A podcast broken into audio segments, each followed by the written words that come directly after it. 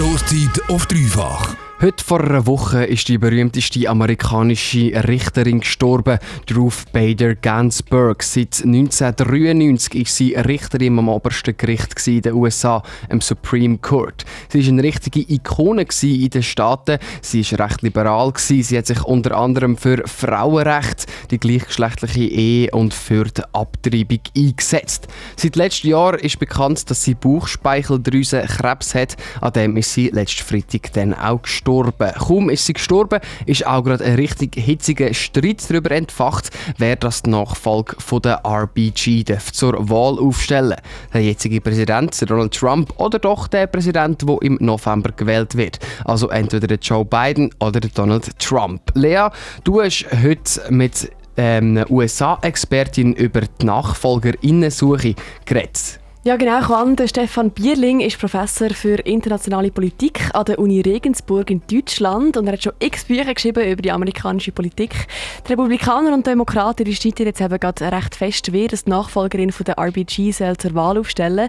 Der Stefan Bierling hat mir erklärt, wieso das überhaupt so wichtig ist für die USA. Der Supreme Court in den Vereinigten Staaten ist in den letzten Jahren mehr und mehr wirklich zum entscheidenden Gremium in vielen politischen Streitfragen geworden. Wir müssen uns immer wieder vergegenwärtigen, amerikanische Parteipolitik ist so polarisiert wie noch nie in der Geschichte. Das heißt, Kongress und Präsident blockieren sich so oft, dass kaum irgendwelche legislativen Erfolge erzielt werden und in vielen Fragen muss dann der Supreme Court die letzte Entscheidung treffen. Der wahrscheinlich bekannteste Fall, den Supreme Court müssen entscheiden musste, ist die Präsidentschaftswahl zwischen dem Bush und dem Gore. Gewesen. Aber auch erst diesen Sommer hat Supreme Court gesagt, dass das Verbot der Abtreibungen im Bundesstaat Louisiana nicht rechtskräftig ist.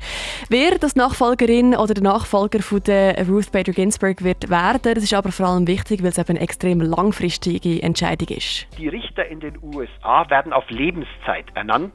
Es gibt neun Verfassungsrichter. Im Moment haben die Konservativen so eine 5 zu 4 Mehrheit, wobei es einen gibt, den Vorsitzenden obersten Gerichts, äh, Herrn Roberts, der manchmal sogar mit den Liberalen stimmt.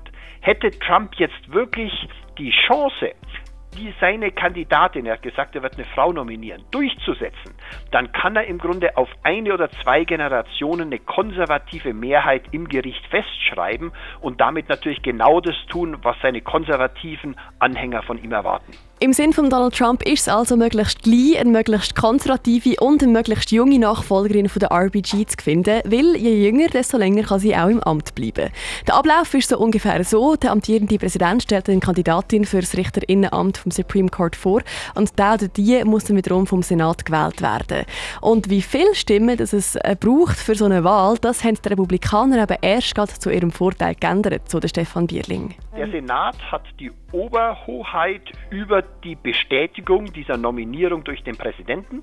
Früher musste er das mit einer 60-Stimmen-Mehrheit verabschieden, aber das haben die Republikaner gekippt am Anfang von Trumps Amtsperiode und damit reicht die einfache Mehrheit und die haben die Republikaner und damit können sie etwas Einmaliges schaffen, nämlich in der Amtszeit eines Präsidenten, in der Trump-Präsidentschaft drei neue Richter in den Supreme Court entsenden, also ein Drittel des Gremiums neu mit Trump-Leuten besetzen. Das ist wirklich einmalig in der amerikanischen Geschichte. Überraschungen soll es aber gleich keine bei der Nachfolgerinnensuche von der Ruth Bader Ginsburg im Supreme Court. Mittlerweile gibt es auch große Forschungsinstitute, die sich alle potenziellen Richterkandidaten auf Herz und Nieren danach anschauen. Haben denn die immer schön konservativ abgestimmt? Haben die immer schön liberal abgestimmt?